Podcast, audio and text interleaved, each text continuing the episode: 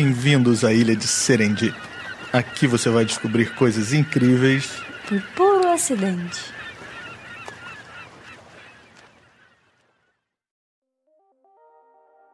Olá pessoal, bem-vindos de volta ao Serendip, o podcast que conta os erros, acidentes e coincidências da ciência.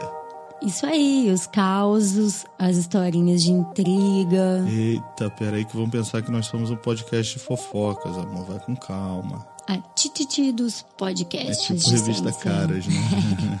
não é isso não. Nós contamos as histórias dos bastidores, aquela que você não vê quando olha para uma grande descoberta. É, porque parece que tudo acontece perfeitamente dentro dos conformes na ciência. Mas não é bem assim, tem muitas histórias de bastidores engraçadas. E tem muitas histórias de invenções e descobertas que foram feitas ao acaso e tudo bem, não tem nada de errado com isso. O importante é estar atento, né? Como disse Pasteur. O acaso só favorece a mente preparada. É isso aí. Meu nome é Leandro Lobo, eu sou microbiologista e professor da UFRJ. E eu sou Muriel de Souza Lobo, física e pesquisadora do Imetro. E nós somos o maior casal de cientistas podcasters da podosfera brasileira. E, e hoje temos uma nova história de serendipidade. Ah, hoje nós temos uma história muito doce. Mas de novo? Já tivemos uma história doce aqui quando a gente contou sobre a invenção dos adoçantes artificiais, lembra? Ah, de hoje é doce também, não pode? Você tá muito ligada nos doces. Vou te colocar de dieta, hein? Oh, não! Mas vamos lá. Hoje nós vamos contar a história da insulina. Isso aí. A história da descoberta da insulina, um dos hormônios mais importantes no metabolismo humano. É, na verdade, esse nosso episódio, ele será dividido em duas partes. Nesse primeiro, falaremos um pouco sobre a falta de insulina no corpo e a serendipidade que está por trás dessa descoberta. É, as pessoas conhecem a insulina porque sabem que ela é usada para o tratamento da diabetes. A diabetes é uma doença que ocorre quando a glicose ou açúcar no sangue é muito alto. Isso é chamado de hiperglicemia. A glicose no sangue é a sua principal fonte de energia e vem da comida que você come. Nosso corpo tem mecanismos para regular a quantidade de glicose que fica circulando no sangue. O principal mecanismo é a produção de um hormônio chamado insulina, produzido pelo pâncreas. Esse hormônio ele ajuda a glicose a entrar nas células para ser usada como energia. É, só que às vezes o corpo não produz insulina suficiente ou não usa bem a insulina e a glicose permanece no seu sangue e não alcança as células. E com o tempo, ter muita glicose no sangue pode causar problemas de saúde. Embora o diabetes não tenha cura, você pode tomar medidas para controlar o diabetes e permanecer saudável. Hoje isso parece muito simples, né? Mas levou muito tempo até que a causa e o tratamento da diabetes fosse descoberto. A doença já era conhecida, mas ninguém sabia muito bem o que causava. Ah, sim, a diabetes já é conhecida há muito tempo. A primeira menção é, conhecida dos sintomas de diabetes vem de papiros do Egito Antigo. Em 1550 antes da era cristã, Ressirá, um médico egípcio, né, já falava sobre uma doença misteriosa que causava perda de peso e fazia a pessoa urinar em excesso.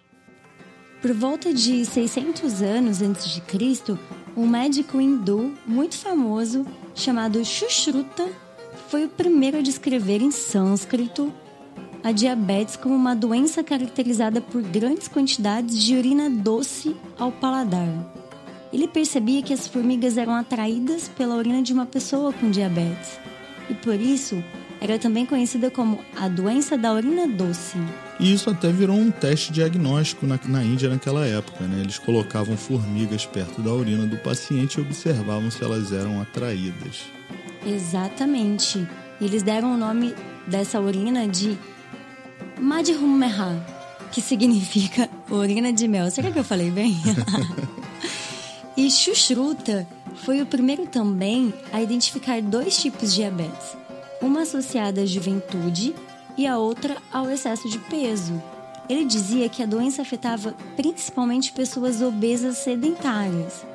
E em 600 anos antes de Cristo, ele já falava sobre o papel que a atividade física pode desempenhar na diminuição dos efeitos dessa doença. Em 150 depois de Cristo, na Grécia, um médico chamado Arateus descreveu o que hoje chamamos de diabetes como o derretimento da carne e dos membros na urina. Arateus foi o primeiro a usar esse termo, né, diabetes. Uau, derretimento em urina. Deve ser porque as pessoas emagrecem muito e passam a urinar constantemente. É, também acho. E Galeno também descreveu essa doença, tá? Para quem não conhece o Galeno, ele foi um dos médicos mais famosos da antiguidade. Ele e Arateus eram discípulos de Hipócrates, que é o pai da medicina. Agora, você sabe qual é a origem do nome diabetes? Deve vir do grego também, já que foi Arateus que usou, né? O que significa? É, você tem razão. Diabetes em grego significa passar, sifonar ou sifão, né? Porque é uma doença que drena as pessoas e parece que elas eliminam mais líquidos do que consomem. E depois dessa época as coisas ficaram meio paradas por muito tempo, né? Na Idade Média não houve avanços significativos. Sim, é verdade é, os médicos da, dessa, da Idade Média eles se restringiram, em geral, a repetir o que os médicos gregos e romanos faziam. Então, foi uma época que não foi muito boa, vamos dizer assim, para as ciências em geral. No Oriente Médio, alguns médicos famosos, como Avicena, até descreveram, escreveram sobre essa doença, mas, novamente, só depois da Idade Média que novas descobertas foram feitas. E Paracelsus, que foi um cara que revolucionou a medicina durante a Renascença, por exemplo, foi um dos, dos que escreveu sobre o assunto. Então, na Idade Média surgiram, e logo após, né, surgiram os chamados provadores de água, que diagnosticavam a diabetes provando a urina de pessoas suspeitas de tê-lo. E se a urina tivesse o gosto doce, o diabetes era diagnosticado. Mas o provador era uma pessoa ou era algum teste? Ah, era uma pessoa. Ui. Nada agradável esse emprego, né? Mas ainda assim, ninguém sabia exatamente o que causava diabetes. No século XVII, Thomas Willis, um médico inglês, estudou a diabetes e inventou esse termo mellitus, que significa mel, se referindo à urina doce dos pacientes. Até que em 1776, um médico inglês chamado Matthew Dobson notou que não só a urina das pessoas com diabetes eram doces, mas o sangue também. Isso parece pequeno, né? Mas essa simples realização que o açúcar não surgia nos rins durante a formação da urina, mas sim já estava no sangue, isso foi muito importante. E ele também isolou o açúcar da urina desses pacientes. Isso, ele evaporava a urina e conseguia cristais de açúcar. Outra descoberta importante nesse campo foi feita pelo médico John Rollo, que tratou uma paciente com diabetes com uma dieta rica em proteínas e gorduras e baixa em carboidratos. E ele viu grandes melhoras nessa paciente. Então, isso foi um outro marco no estudo da diabetes. Por volta de 1857, o fisiologista francês Claude Bernard descobre que o glicogênio é formado pelo fígado especula que esse é o mesmo açúcar encontrado na urina dos diabéticos. Isso foi a primeira ligação do metabolismo da diabetes e glicogênio. O glicogênio que é uma molécula grande formada por pequenas unidades de glicose. É uma maneira do nosso corpo armazenar energia. E aí nessa época, o pessoal já estava se aproximando da descoberta da serendipidade de hoje porque no século seguinte Paul Langerhans, em 1869, descobriu as ilhotas de Langerhans, que receberam esse nome de ilhotas porque são aglomerados de células encontrados no meio do tecido do pâncreas, como se fosse um arquipélago. Hoje nós sabemos que a insulina é produzida dentro do pâncreas, nas células beta, que fazem parte das chamadas ilhotas de Langerhans. Mas o próprio Paul Langerhans não sabia disso. Ele descobriu as ilhotas de Langerhans, mas não sabia para que elas serviam. Ele achava que eram linfonodos, né, que é um outro tipo de estrutura, só que do nosso sistema imunológico. Foi um patologista francês chamado Edouard Laguesse que deu o nome dele a essa região do pâncreas e de quebra postulou que as ilhotas de Langerhans secretam substâncias importantes para a digestão e metabolismo de carboidratos. Mas você sabe que é daí que vem o nome da insulina? Ínsula, no latim, significa ilha. Então, insulina é o hormônio produzido nas ilhas de Langerhans. Ah, que legal. E essas chamadas células beta que ficam no pâncreas liberam insulina para ajudar o corpo a usar ou armazenar a glicose que obtém dos alimentos. E aí nós chegamos no assunto de hoje, a descoberta de que o pâncreas é o órgão que produz insulina. Isso foi um grande passo para o isolamento e a produção da insulina. Então teremos um episódio sobre o pâncreas. Acho que nós somos o primeiro podcast a fazer um episódio sobre o pâncreas. Tadinho do pâncreas, né? É um órgão meio menosprezado. Acho que ninguém sabe muito bem para que ele serve, mas o pâncreas é uma fábrica de enzimas e substâncias como hormônios que são essenciais para o nosso corpo, viu, gente? Sim, o suco pancreático é feito por várias enzimas, lipases que degradam gorduras, tripsina, amilases, todas essas enzimas são importantes para a nossa digestão. Tudo graças ao pâncreas. E ainda tem uma função endócrina, ou seja, a produção de substâncias e hormônios que regulam o funcionamento e o metabolismo do nosso corpo. E aí entra a famosa insulina. Exatamente. Mas vamos voltar um pouco no tempo, antes da descoberta da insulina, para contar a história de serendipidade de hoje.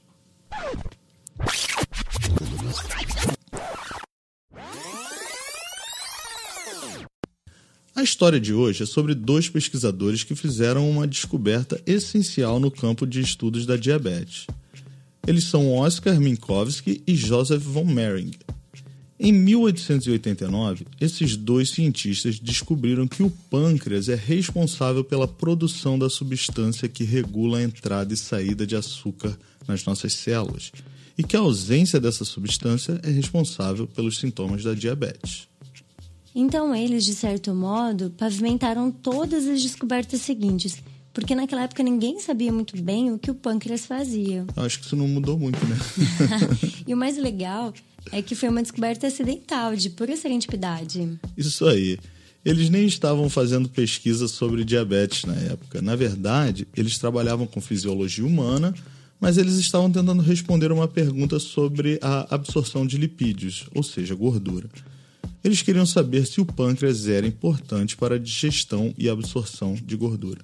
O Oscar Minkowski, que era assistente de um famoso médico alemão especialista em diabetes, visitou o instituto onde von Mering trabalhava para examinar alguns livros sobre química. Ciência antes da internet. Tinha que usar a biblioteca, né? É, nada de Google nem PubMed. Nós estamos mal acostumados. Né? É, mas nesse caso foi ótimo, porque eles se encontraram acidentalmente e começaram a falar sobre pacientes com problemas digestivos e o tratamento que o von Mering estava tentando para melhorar a vida dessas pessoas.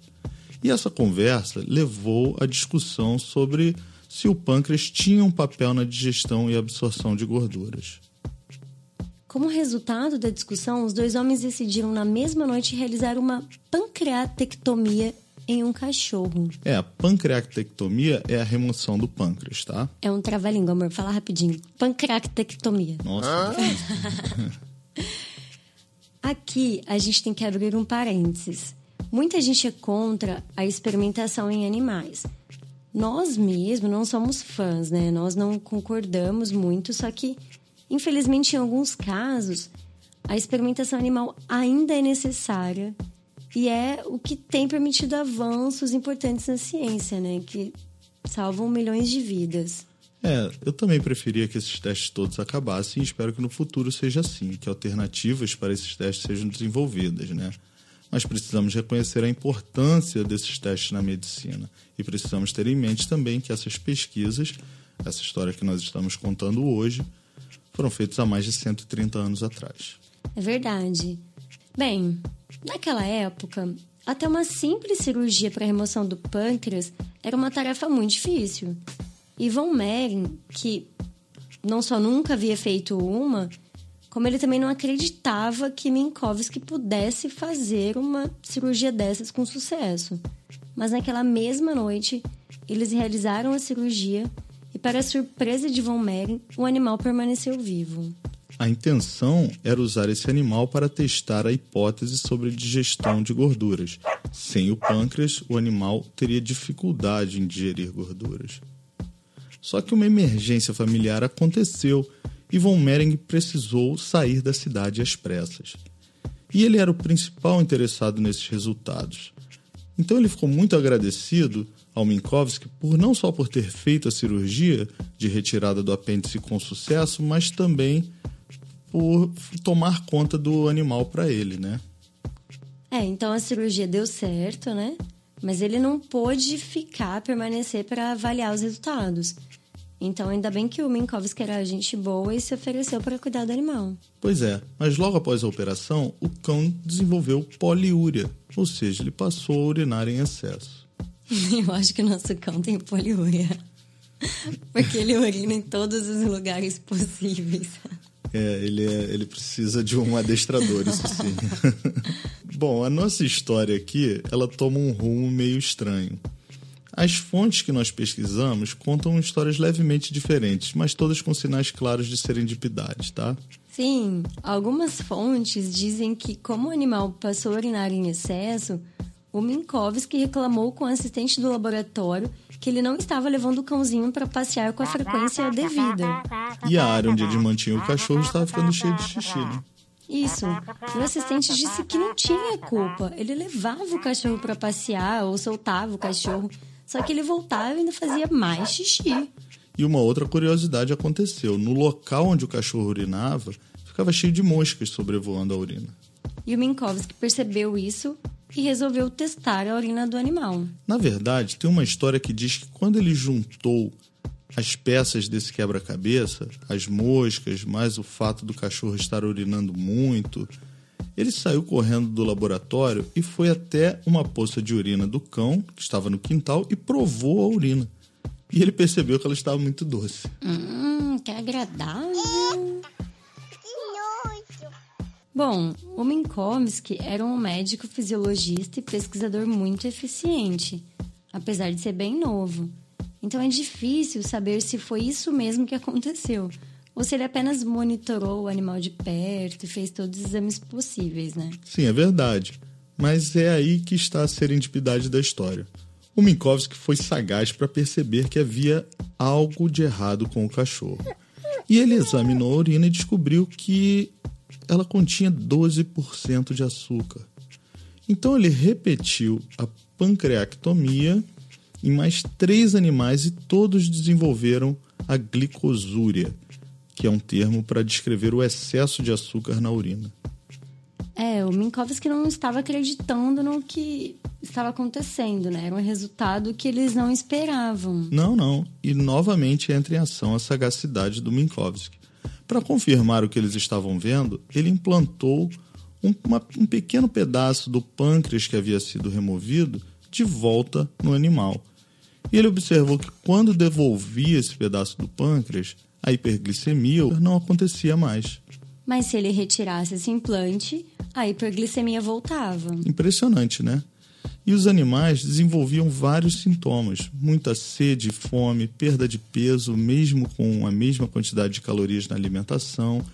É, eles urinavam em excesso e a quantidade de glicose na urina chegava a 13% em alguns animais.